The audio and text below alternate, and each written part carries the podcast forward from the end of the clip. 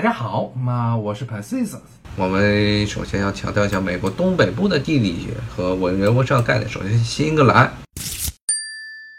新英格兰是包括了美国最东北部的几个州，啊缅缅因州、Vermont，包括 New Hampshire、New Hampshire 州、马省 Massachusetts 州，然后康涅狄格，还有罗德岛州，这是美国东北部，原来最早清教徒所在的地区。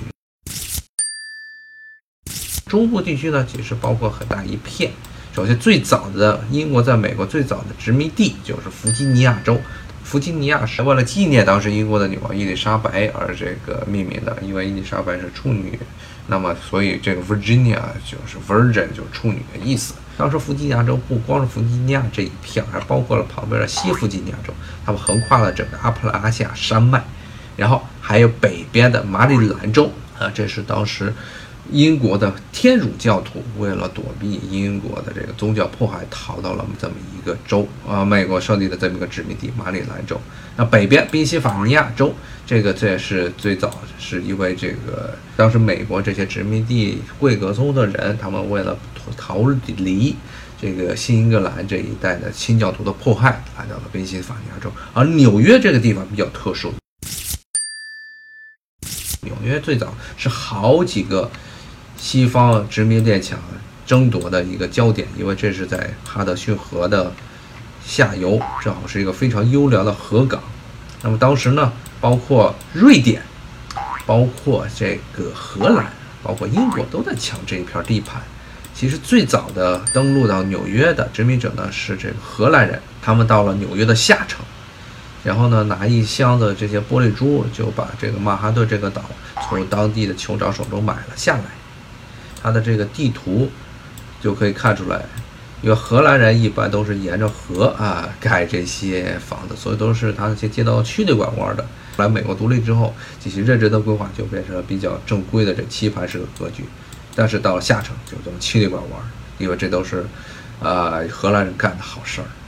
那么荷兰这块地盘其实没有在这儿待多久，因为很快的。呃，英国人就跟荷兰打了好多次战争，就荷兰实在是觉得这个纽约这块他们守不住了，就把整个纽约，包括当时叫新阿普阿姆斯特丹这一片的殖民地呢，卖给了英国。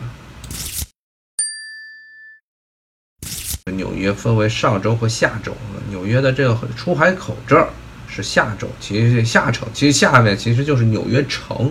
可以看见，它其实是像一个漏斗一样。上城实际上是很面积很大，但是人烟稀少啊。对于在当时，在按照咱们中国的观点来说是这样稀少。其实它也有很多不少大城，比如说什么布法罗呀，包括这是他们的首府阿尔巴尼。嗯，那么纽约州在整个这个英国殖民史上的地位是比较特殊的，因为它是从荷兰人手中闹出来的。我们刚才说到了弗吉尼亚，弗吉尼亚南边还有三个最早美国十三个独立的州，一个是北卡、南卡，这都是以当时这个英国国王王后的名字来命名的。然后还有 Georgia，Georgia 这是最晚建立的，它的建立的目的呢是为了足的与与这个西班牙当时控制佛罗里达之间建立一个所谓的缓冲区。那么这就是美国独立，它战争时候爆发时候的这十三个州：乔治亚州、北卡、南卡、弗吉尼亚、马里兰，包括这特拉华啊，这是也是在这个马里兰州建立之后之后一段时间，然后建立的这么一个小很小的一个州。然后是新泽西，新泽西的名字 Jersey 来自于泽泽西岛，是在英国的这海峡群岛中的一部分。嗯，Jersey Island 在这儿，这就是 Jersey Island。这是当时英国控制了这法国沿海的一些岛屿。新泽西州一般戏称为什么“花园之州”，但是那个州一点也不漂亮。美国人一般把它当做纽约的人一般把它当做乡下来看待啊。新泽西、纽约、康涅狄格、罗德岛，然后 Massachusetts、New Hampshire，还有缅因州、Vermont。啊，这几个都是最早独立的州。那么缅因州在独立的时候，其实它的北部地区是被英国人占领的。这魁北克这地方离得很近啊，所以这北边这一块是一直北缅因州的北部地区，一直是英英国和后来美独立的美国争夺的一片地区。后来终于把这片地区划给了美国。好，今天我们就先讲到这里，谢谢大家，再见，拜拜。